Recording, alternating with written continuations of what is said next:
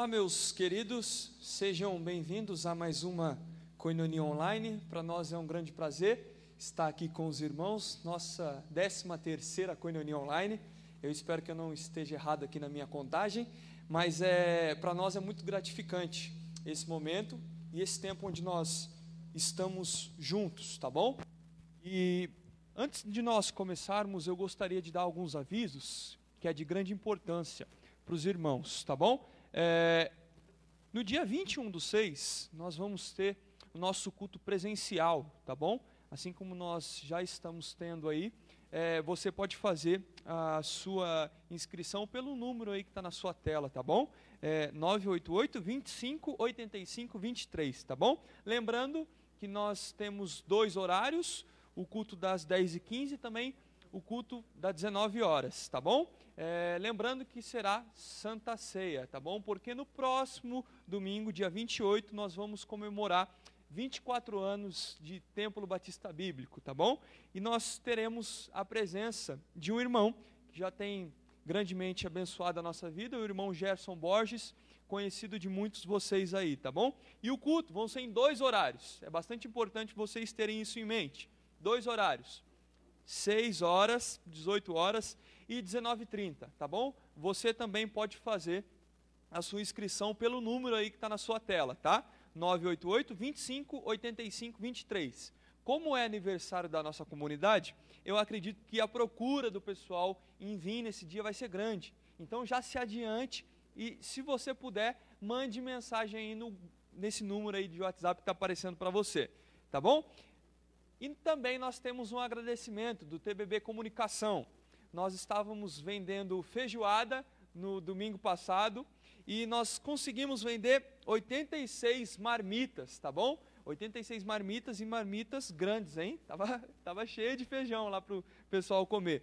E nós, é, por uma questão de integridade e transparência, nós queremos agradecer aos irmãos e também lembrarmos do nosso lucro, que foi um lucro de R$ 1.450, tá bom? Então nós queremos agradecer a vocês pela generosidade, pelo compromisso que vocês tiveram conosco, tá? Lembrando que esse valor será revertido para equipamentos da nossa transmissão, tá bom? Então essa estrutura toda aí bonita que você está tendo e vendo na sua casa, nós queremos estar melhorando essa estrutura para poder servir os irmãos de uma melhor maneira, tá bom? E também, nesse momento, nós queremos lembrar em oração do nosso querido irmão e amigo Wesley, aquele que toca baixo na nossa igreja. Nessa noite, nessa madrugada, ele teve um AVC, mas é, ele está bem, foi socorrido pelos médicos. Ele está na Santa Casa, em Jacareí. Então, Wesley, Toretão, se você está nos ouvindo aí, força, é, conte conosco, conte com as nossas orações, tá bom? E nós vamos começar o nosso momento aqui orando e agradecendo a Deus por esse momento e depois nós vamos estar cantando um pouquinho da nossa fé, tá bom? Vamos orar ao Senhor? Senhor, nós somos gratos pela nossa salvação em Cristo.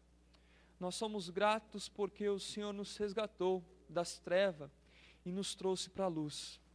Obrigado porque esse amor que nos salvou nos motiva a viver uma vida de santidade. O Senhor nos motiva a viver uma vida em comunidade com os nossos irmãos. Obrigado, Senhor. Também te lembramos da vida do Wesley. Que o Senhor continue a cuidar da saúde dele, que o Senhor continue sendo presente na vida dele. Obrigado porque o Wesley ele é um exemplo de serviço ao Senhor. E que o Senhor mantenha o amor dele por ti cada vez maior, para que ele venha testemunhar da sua graça. Também cuide da família dele, que emocionalmente deve estar desamparada, desesperançosa, que o Senhor traga a paz que excede todo, todo entendimento e que a graça do Senhor esteja sobre eles. E a nós também, Senhor, que o Senhor comunique verdades bíblicas ao nosso coração nessa noite. Ao Senhor seja a honra e ao Senhor seja a glória. Nós te adoramos e nós te entronizamos. Em nome de Jesus que nós oramos. Amém e amém.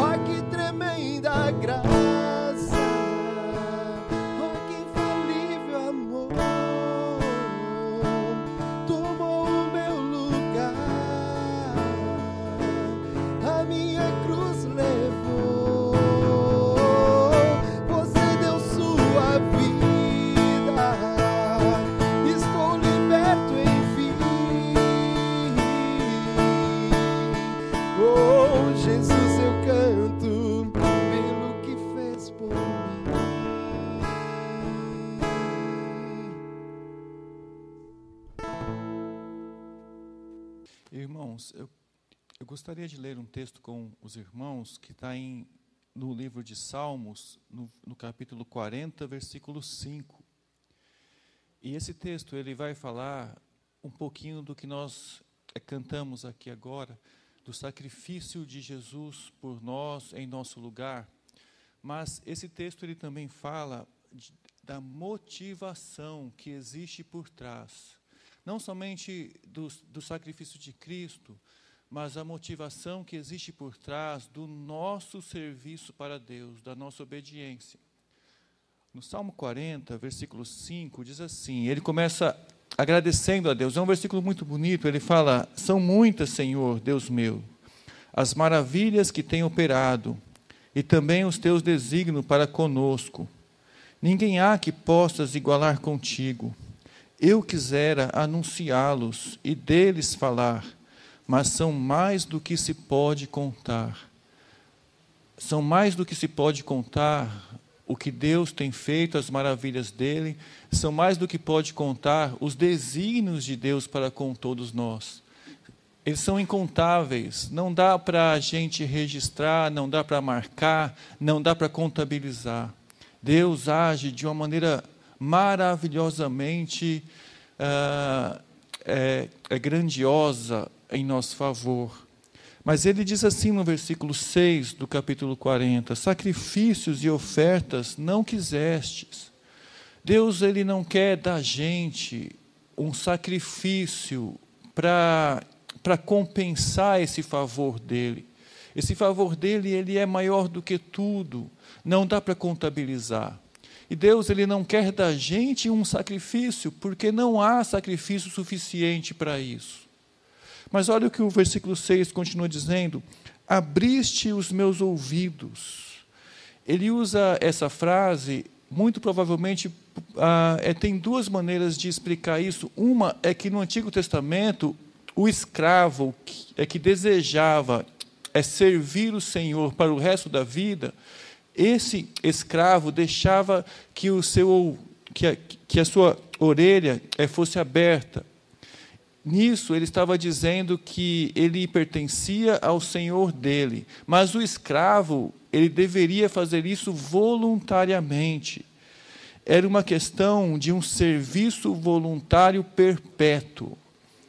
Mas uma outra, uma outra possibilidade para esse essa frase, abriste os meus ouvidos, é que é simplesmente Davi que escreveu esse salmo, estava dizendo: ah, Eu quero ouvir o Senhor, o Senhor abriu os meus ouvidos para isso. Ou seja, é, Deus tinha aberto os ouvidos de Davi para que ele pudesse entender o que estava se dizendo e ele se dispôs no coração a obedecer.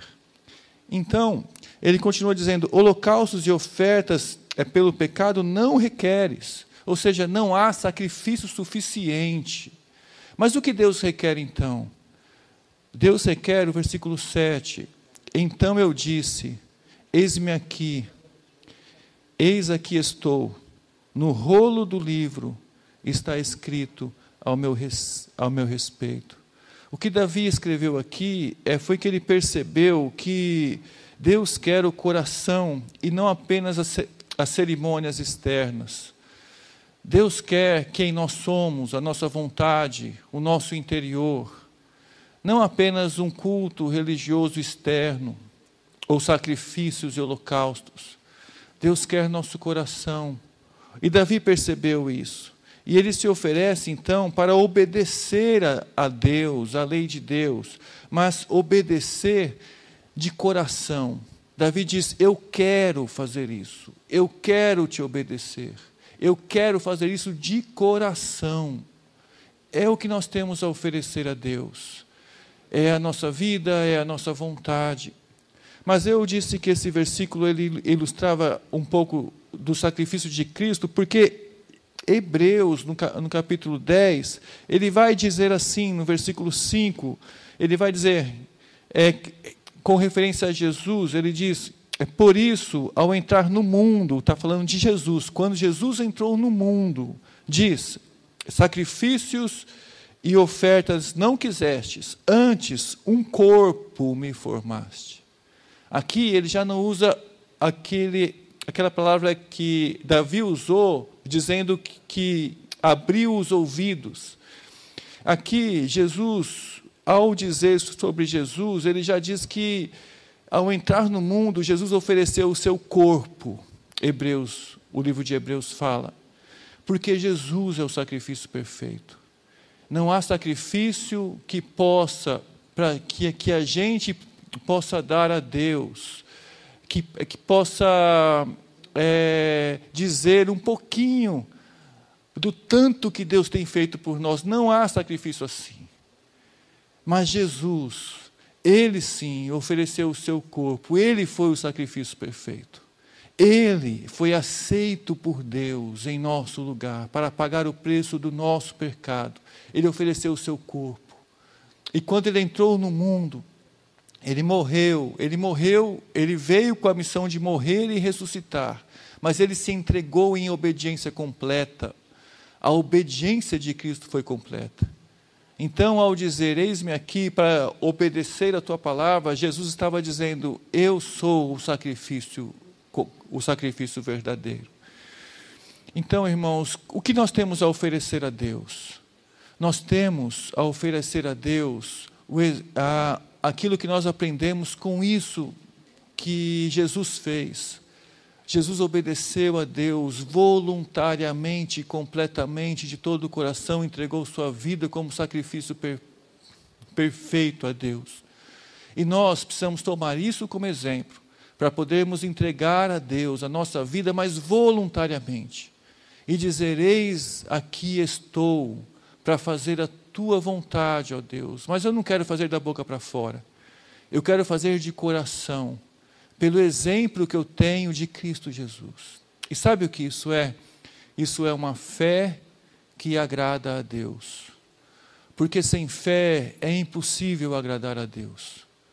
E o que nós temos que fazer é entregar a nossa vida, acreditando em Deus, mas entregar de todo o coração porque não há sacrifício que possa pagar o que Deus fez por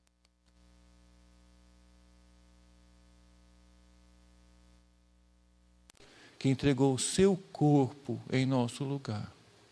Vamos orar, irmãos. Nós te agradecemos, Deus, pelo teu sacrifício, pela oferta de amor que o Senhor fez. E nós queremos, Deus, tomar isso como exemplo. Nós não podemos, Senhor, fazer da mesma forma. Mas nós, Deus, te agradecemos porque nós fazemos isso porque o Senhor fez em nosso lugar. E nós queremos tomar isso como exemplo e dizer ao Senhor: Senhor, eis-me aqui, usa a minha vida, aceita a minha vida voluntariamente, Deus, de todo o coração. Eu quero te obedecer.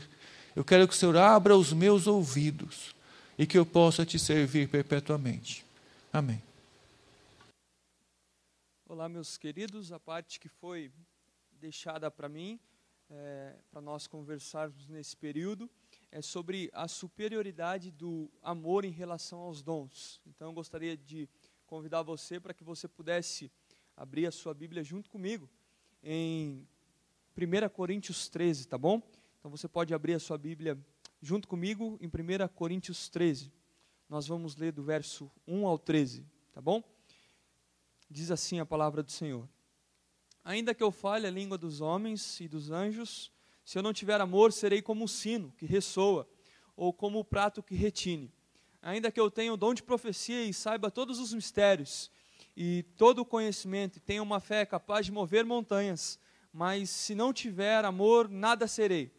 Ainda que eu tenha, ainda que eu dê aos pobres tudo o que possuo, e entregue o meu corpo para ser queimado, mas não tiver amor, nada disso me valerá. O amor é paciente, o amor é bondoso, não inveja, não se vangloria, não se orgulha, não maltrata, não procura seus interesses, não se ira facilmente, não guarda rancor. O amor não se alegra com a injustiça, mas se alegra com a verdade. Tudo sofre, tudo crê, tudo espera, tudo suporta. O amor nunca perece, mas as profecias desaparecerão, as línguas cessarão, o conhecimento passará. Pois em partes conhecemos e em partes profetizamos. Quando, porém, vier o que é perfeito, o que é imperfeito desaparecerá. Quando eu era menino, falava como um menino, pensava como um menino e raciocinava como um menino. Quando me tornei homem, deixei para trás as coisas de menino. Agora, pois, vemos apenas um reflexo obscuro, como em espelho. Mas então veremos face a face. Agora conhecemos em parte. Então conhecerei plenamente, da mesma forma como sou plenamente conhecido. Assim permanecem agora esses três: a fé, a esperança e o amor. O maior deles, porém, é o amor. Esta é a palavra do nosso Senhor Jesus Cristo. Meus queridos, o capítulo 13 de 1 Coríntios é considerado a obra mais grandiosa e profunda que o apóstolo Paulo escreveu. Paulo fala sobre a superioridade do amor sobre os dons. Mas o que é o amor?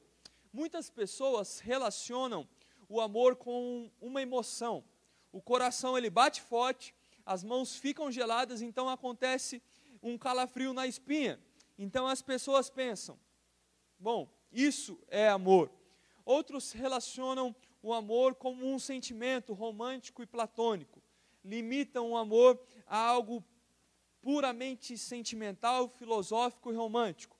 Para outros, o amor é uma atração irresistível, uma paixão inflamada ou algo que é indomável. E a palavra amor, ela está profundamente desgastada.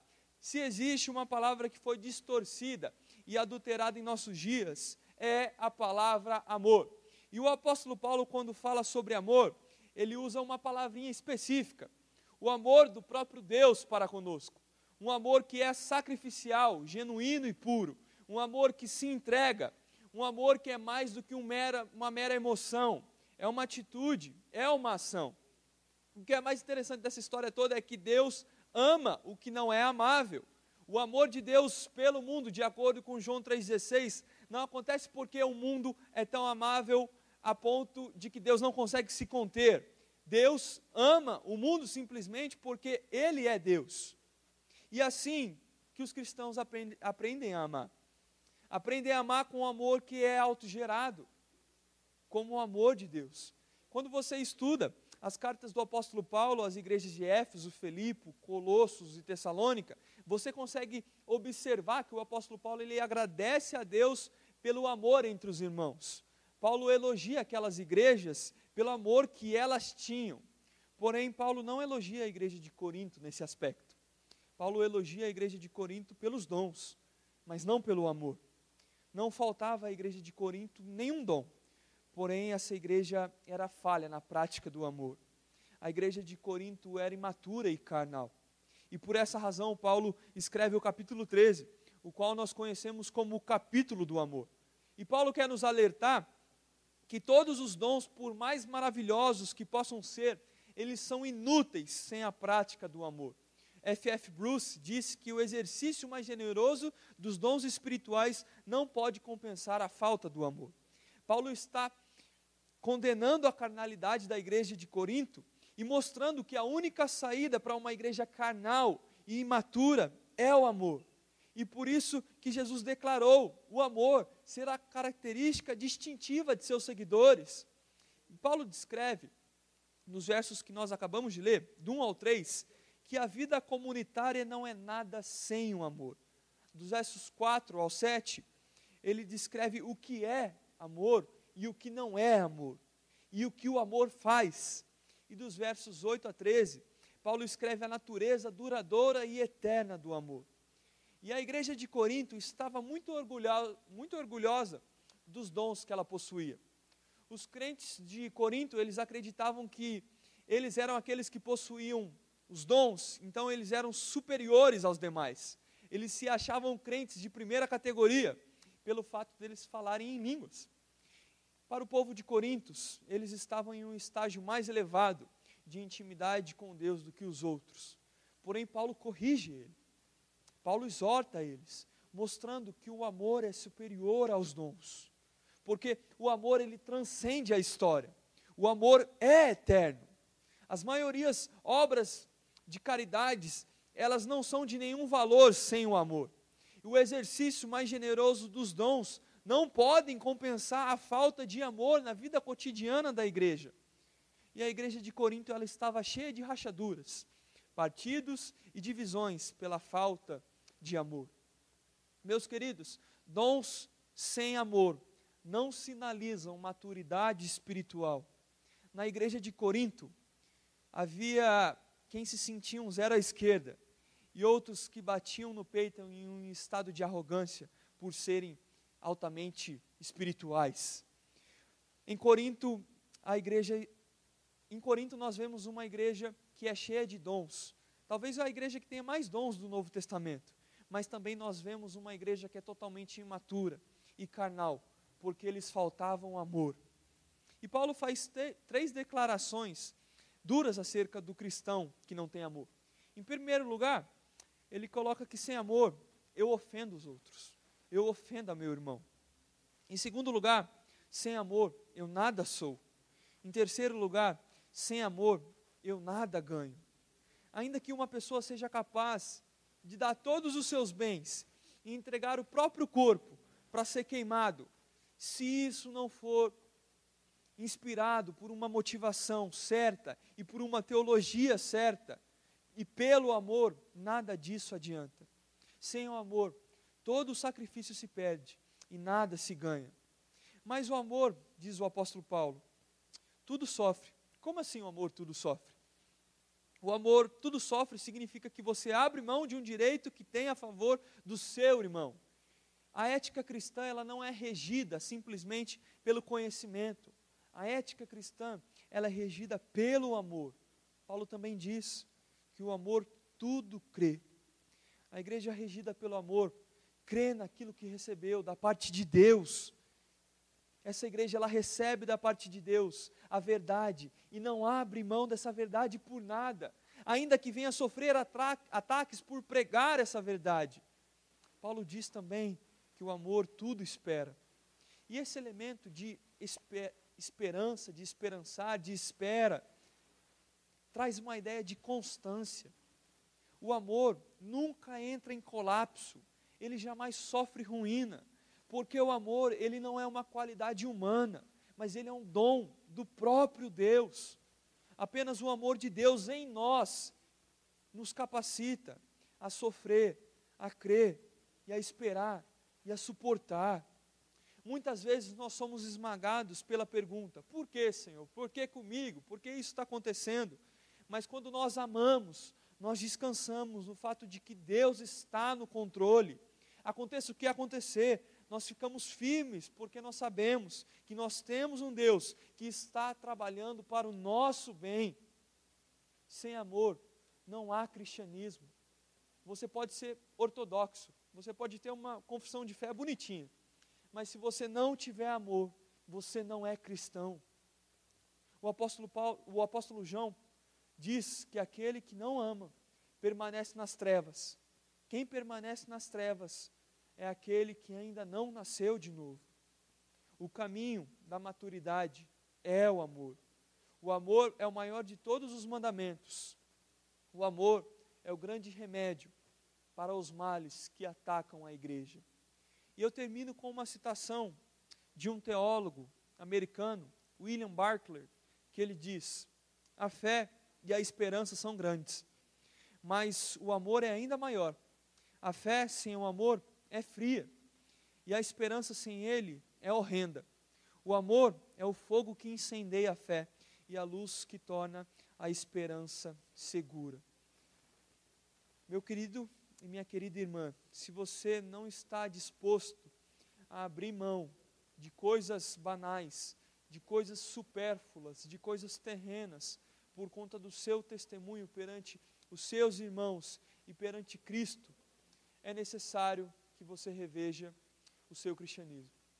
Que Deus tenha misericórdia de nós, que Deus abençoe grandemente a vida dos irmãos.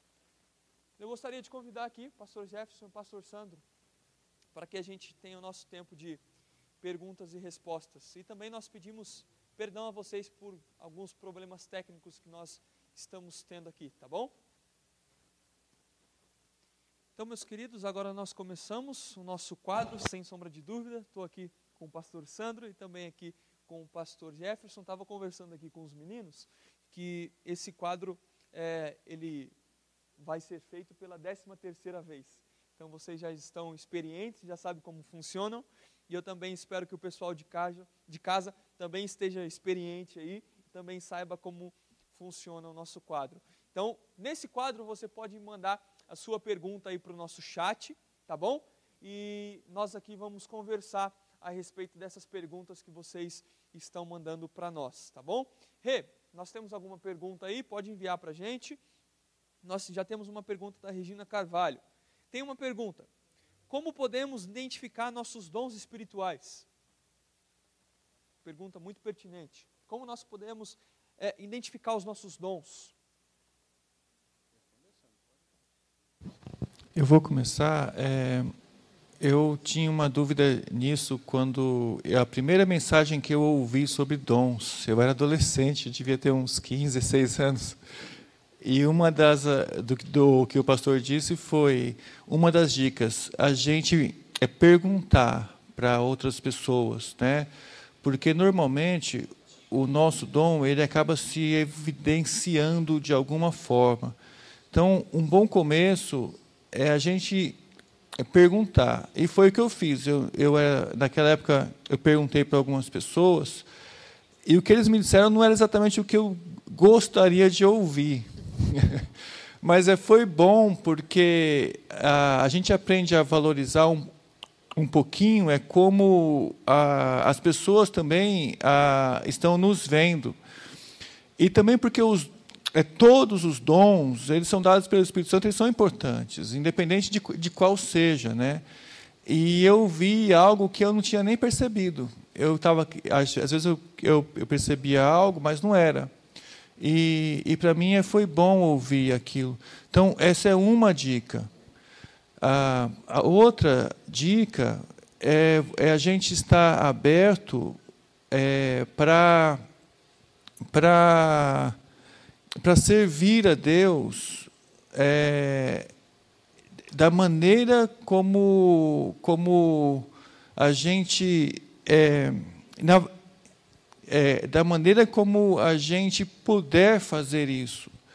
É, a gente estar aberto a fazer isso, voluntariamente, de coração aberto, e, e deixar com que o Espírito Santo nos use para isso. Né? É, se o pastor Gerson quiser completar, ou o Felipe. Eu acredito que, que o dom, ele só é dom quando ele é compartilhado. Né? E também um dom ele é para edificação do corpo. Né? a edificação da igreja. Então, o sujeito que se diz ter um dom, mas é alguém exclusivista, é alguém que não faz parte do corpo, ele não tem um dom. Ele tem, enfim, algum talento e é egoísta. Nesse talento, ao invés de compartilhar ele com o corpo, Deus nos deu os dons para que nós venhamos abençoar os nossos irmãos. Então, o corpo, é, o dom, ele é sempre para edificação da igreja, né? Então, o fato de eu não é, usar o meu dom com discernimento e sabedoria, eu estou pecando contra o Senhor quando eu deixo de usar esse dom para a glória e honra dele. Acho que só para não repetir o que vocês falaram, é, a gente sempre aprendeu que o dom é aquilo que nos dá prazer, né? Aquilo que a gente se sente bem. Mas eu acho que uma das características também por que, que Paulo colocou como sanduíche do lanche o amor entre o capítulo 12 e o capítulo 14, é que muitas vezes na igreja a gente, não faz, a gente não vai fazer o que a gente gostaria de fazer, a gente vai fazer o que precisa ser feito. E um dos sinais de maturidade de um discípulo de Cristo é quando ele faz o que precisa ser feito e não o que ele gosta de fazer. Por isso é necessário o amor. É, já dons, concordo com vocês, a pessoa precisa ter habilidade, essa habilidade precisa ser desenvolvida e outros precisam reconhecer, a igreja reconhece e Deus é glorificado. Né? Mas nós temos o outro lado da moeda, que é o lado de que pode ser que tenha coisas que eu não tenha tanta habilidade para fazer, mas precisa ser feito e eu preciso fazer. Eu, eu gosto também de dizer, ajudando a entender a diferença de dom e talento, só para a gente é, deixar um pouquinho é, bem mais claro, é que o dom, ele é, esse dom que a gente está se referindo, é o dom espiritual para a edificação da igreja. O talento, ele também é um dom. A gente pode dizer que o talento é um dom, mas o talento não é um dom espiritual para a edificação da igreja porque as pessoas, é, antes de se converter, elas têm talento, né? o mundo tem talento. É. Então, é, é tudo aquilo que é bom, é um dom, vem de Deus, é bom, vem do Pai das luzes, é bom. Mas o dom espiritual para edificação da igreja é aquele que o Espírito Santo nos concede, é, é quando ele nos batiza no corpo de Cristo, ele nos inclui no corpo de Cristo. Ali ele nos reveste de dons espirituais para edificação da igreja. Pode ser, pode ser que em algum momento da história, da vida da pessoa, numa determinada igreja local, Deus a capacite com um dom, porque aquela igreja tem aquela necessidade. Né?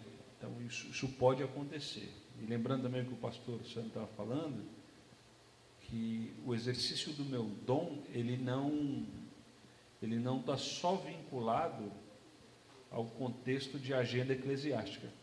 Eu posso usar aquilo que Deus me capacitou para ser instrumento da igreja fora do portão da igreja também.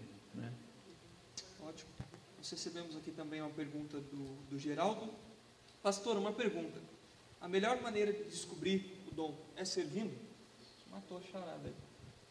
Não tem como ficar bom, um bom motorista se não praticar. É, você vai descobrir se você praticar. Então, irmão, a sua pergunta é importante porque muita gente não tem varinha mágica para isso.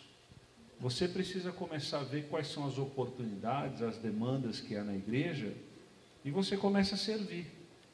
E é natural que alguma outra coisa você vai fazer com uma maior habilidade, vai ter um reconhecimento, vai perceber que você está edificando os irmãos. E se é isso que está acontecendo, toca, toca o barco. Mas precisa edificar os irmãos. Não é só te dar prazer. Precisa edificar, porque isso tem a ver com o corpo, tem a ver com o princípio bíblico. Né? A obra precisa avançar a partir disso. Eu tenho um conjunto de habilidades que Deus me deu e que a gente foi aperfeiçoando. Mas isso não isenta de que tem outras demandas também que nós precisamos estar disponíveis para ela.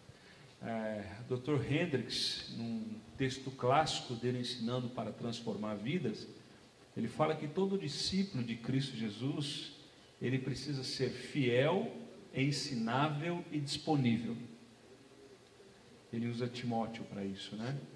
Então, sempre o exercício dos dons, ele implica em fidelidade, em ser ensinável para aprender com os outros que têm mais habilidade, com, né?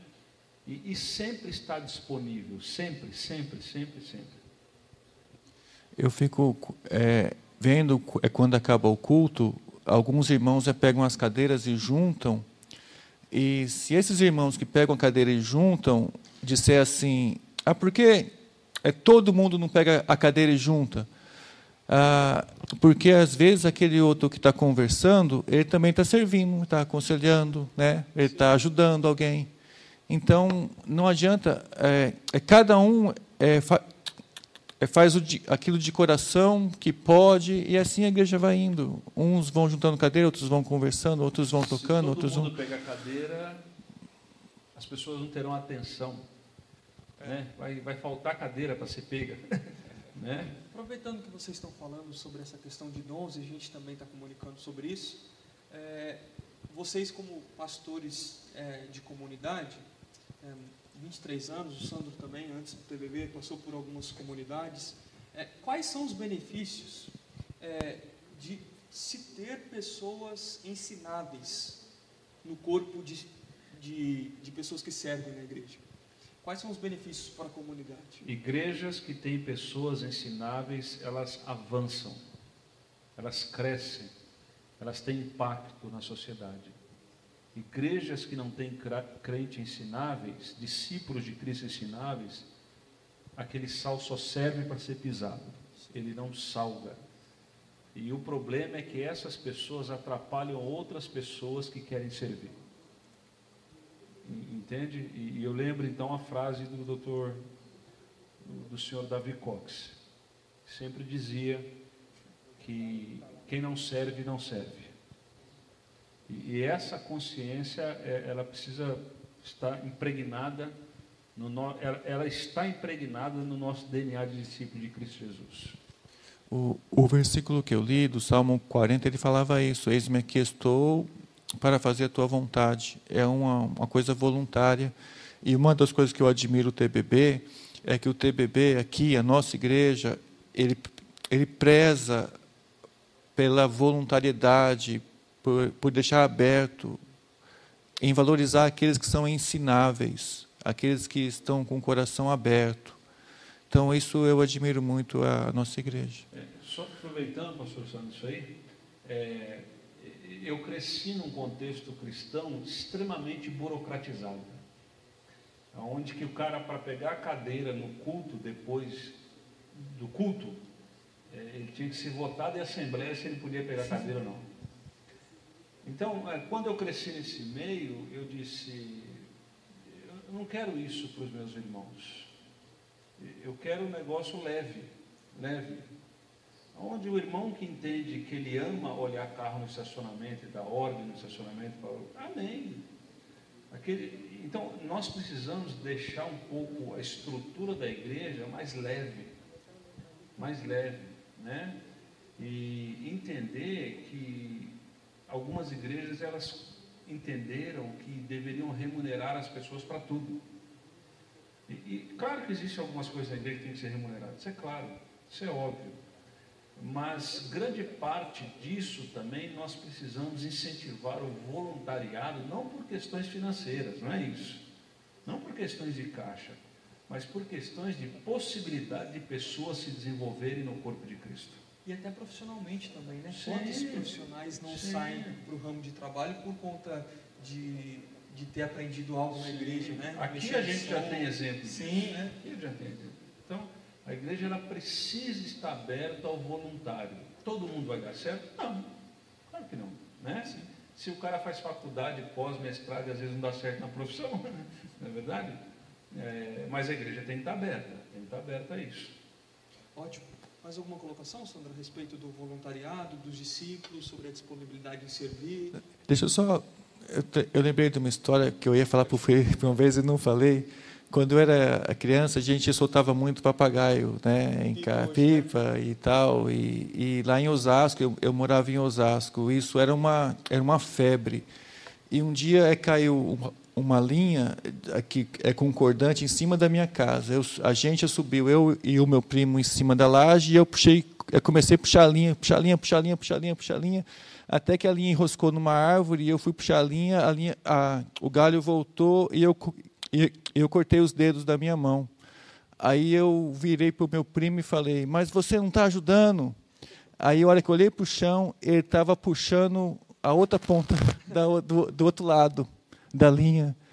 E então eu percebi que uma linha é, tem sempre dois pontos. E eu gosto de lem- lembrar isso porque a, gente está trabalhando de um lado e às vezes a gente não vê que tem muita gente trabalhando do outro lado e igualmente se esforçando para fazer isso.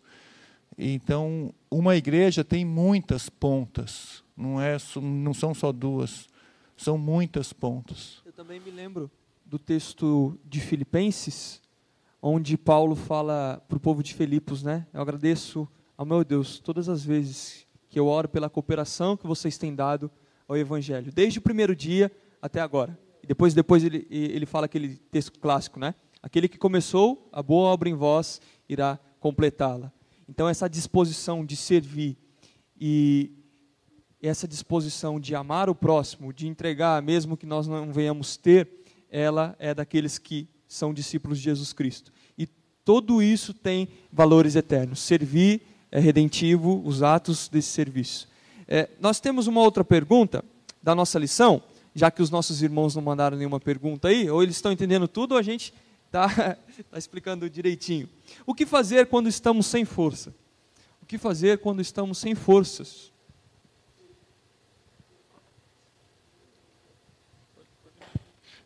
É, o, o, o texto é aquele texto de Isaías, né, 40, versículo 31.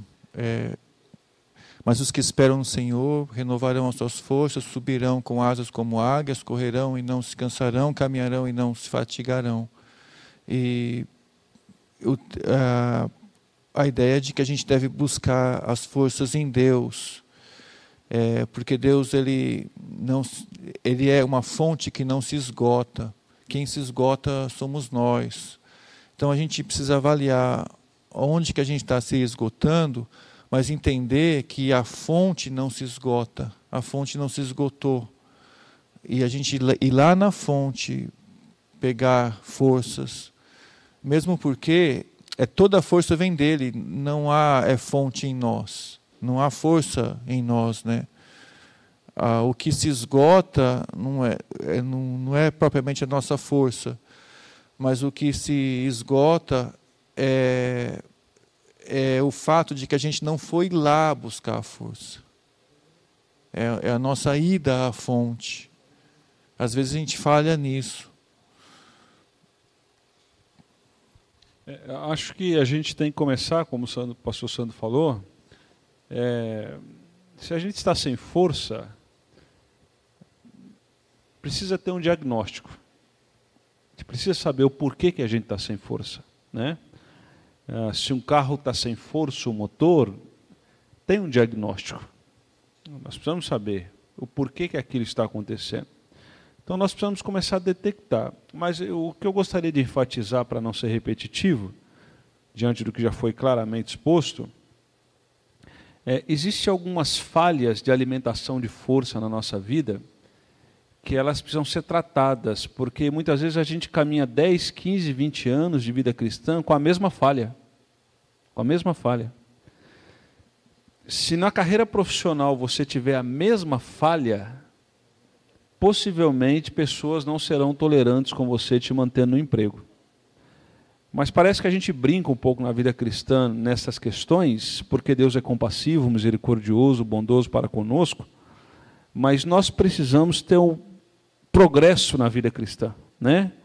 É, por que, que eu estou falhando? Eu não posso ficar dez anos da minha vida cristã duvidando de, que Deus vai suprir as minhas necessidades. Né?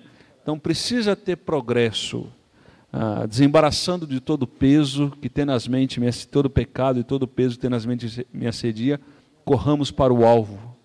Né? Então, nessa corrida para o alvo, eu preciso ter progresso. Eu preciso ter progresso.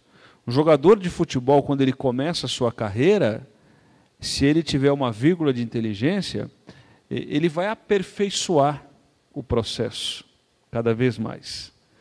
Ah, perceba que alguns jogadores, no final da sua carreira, eles nem correm muito, porque já sabem onde fica, como toca, como que é. Há um progresso na vida. Assim deve ser na vida cristã também.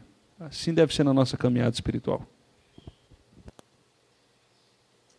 Pergunta, pergunta do Edson. Como esse novo normal irá impactar a igreja? Tempo que nós estamos vivendo o Covid. Vai mudar alguma coisa ou nada? som saiu direitinho para vocês? Acho que a gente tem que pensar bem em responder, Edson. É, não dá para responder tão rapidamente. Pelo menos eu não consigo responder é, tão rapidamente, não. Acho que está tudo muito confuso ainda, irmão Edson. Tudo muito bagunçado ainda. Ah, nós ainda não sabemos exatamente o que, que é de fato a pandemia, o que, que é de fato briga por poder no nosso país, no mundo também, isso está acontecendo, né? Ah, então é muito difícil a gente ter um aferidor tão rápido, tão rápido, né? Ah, mas a gente precisa estar atento a mudanças na forma e não na essência. O que, que eu estou dizendo com isso? É, deixa eu dar um exemplo rotineiro dos irmãos. Nós temos que trabalhar, isso é essência. Se é na empresa, ou em casa, ou na rua, isso é forma. O princípio é que precisamos trabalhar. Então, eh, todo esse movimento, ele nos faz pensar algumas coisas que vão acontecer e nós precisamos estar atinados. Por enquanto, irmão Edson, socialmente eu posso ver, economicamente, politicamente, eu entendo que as mudanças elas são para coisas ruins, não são para coisas boas. Eu não vejo nada de bom acontecendo ah, não vejo perspectiva boa acontecendo fora da ótica do reino de Deus. Né? Agora, isso tudo acontecendo também age, abre uma janela de possibilidades para as pessoas que têm levado Deus a sério. Para quem tem levado Deus a sério. Né? Então, acho que é de cedo para pontuar. O jornal É o País ah, colocou oito coisas, oito, não coisas, o título não era oito, oito coisas. O, é o País é um jornal espanhol. Ele colocou oito tendências pós-pandemia. Vale a pena dar uma lida.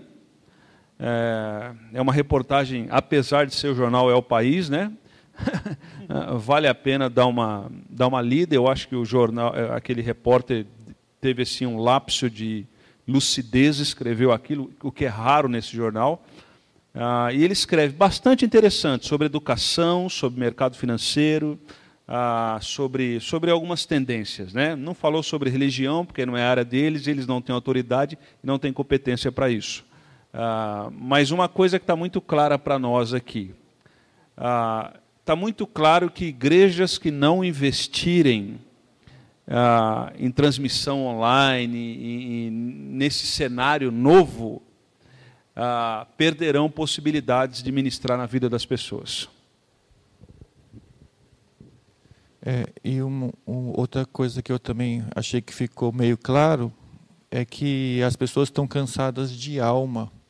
Ela muita muita muita informação, mas é a, as pessoas estão se perdendo dentro delas mesmas com essas informações.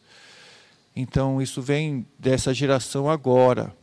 Ah, é, é, tudo está acontecendo muito rápido, as pessoas não estão assimilando. Eles estão cansados e não sabem do que. É, e é um cansaço de alma. Gente demais, falando demais, alto demais. É. É o famoso colapso no sistema.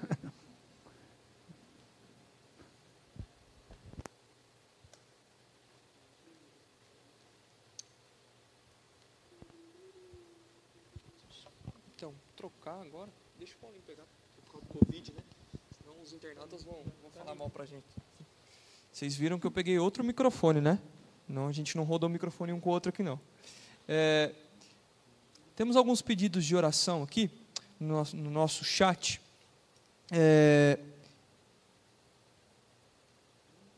deixa eu só, só achar aqui. É, peço oração pela salvação do Michel, um jovem que conheci na rua, o Cezinha diz. Vamos estar orando por ele, Cezinha. É, o Sebastião Pereira diz: pedido de oração para Dona Maria e vó, avó do irmão Rafa. Também vamos estar orando por ela, tá bom? O Geraldo comentou aqui que ele acredita que a igreja vai sair mais forte pós-pandemia. Amém, Geraldo, que assim seja. A Regina Carvalho comenta: acredito que a força da igreja está na união dos irmãos, para que essas mudanças possam abranger a todos, assim como o pessoal da mídia que faz um trabalho excepcional. Vamos aproveitar e falar um pouquinho de comunhão, da união nesse tempo de pandemia e também pós-pandemia. É, como a igreja pode impactar o mundo sendo unida?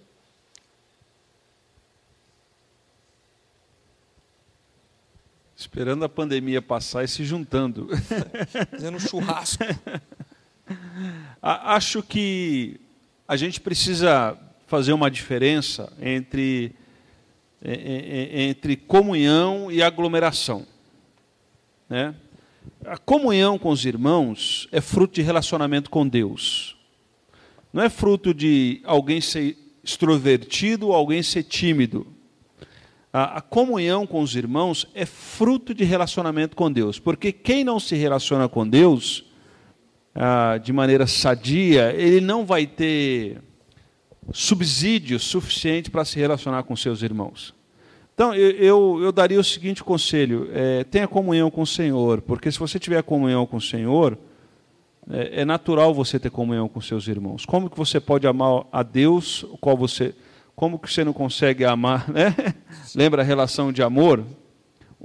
Deus você não vê. Como é que você está dizendo que você ama? Seu irmão que está perto de você, né? Você está entendendo? Então, ah, nós precisamos ter isso muito claro em nós. Essa questão de comunhão não é questão de montar uma estrutura na igreja para que os irmãos tenham comunhão. Não, não. Vamos, vamos, parece o Vanderlei Luxemburgo, né? vamos fazer um churrasco para unir o time.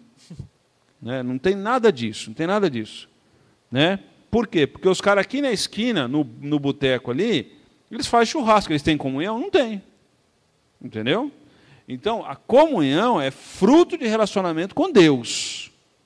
Fruto de relacionamento com Deus. Agora, nós temos uma questão cultural. Nós somos latinos-americanos, a gente gosta de aglomeração. A gente gosta de tocar, a gente gosta de abraçar, a gente gosta de cumprimentar. Né?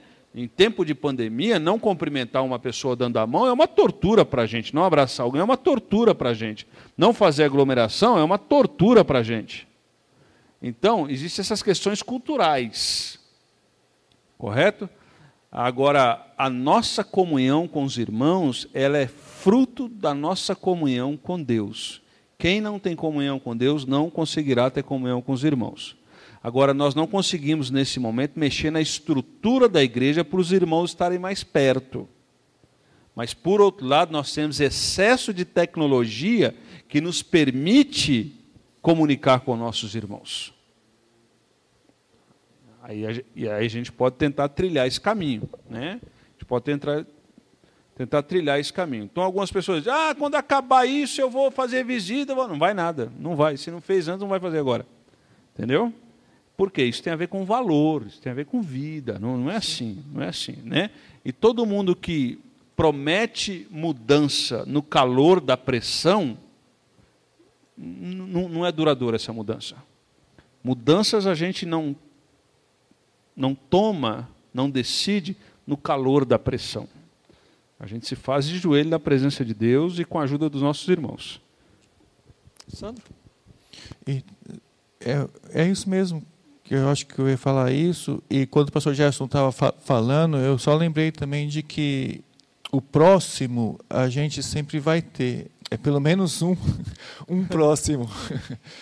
É, a gente vai ter um próximo. E a gente tem que exercer esse amor a esse próximo. É, para que a gente não se feche em nós mesmos. Mesmo nessa época de pandemia. Que você exerça a quem está próximo de você. Eu ontem estava lendo, só para a gente finalizar, um livro do Andy Wright a respeito de Deus e a pandemia, e ele faz uma colocação do Martinho Lutero em 1520. Olha o que ele escreve: Com a permissão de Deus, o inimigo enviou um veneno mortal entre nós. Por isso, rogarei a Deus que seja gracioso e nos preserve. Então, fumigarei para purificar o ar. Receberei e doarei remédios e evitarei lugares e pessoas onde minha presença não é necessária. Não desejo expor-me demais, para que os outros não sejam infectados e morram como resultado da minha negligência. Isso 1520.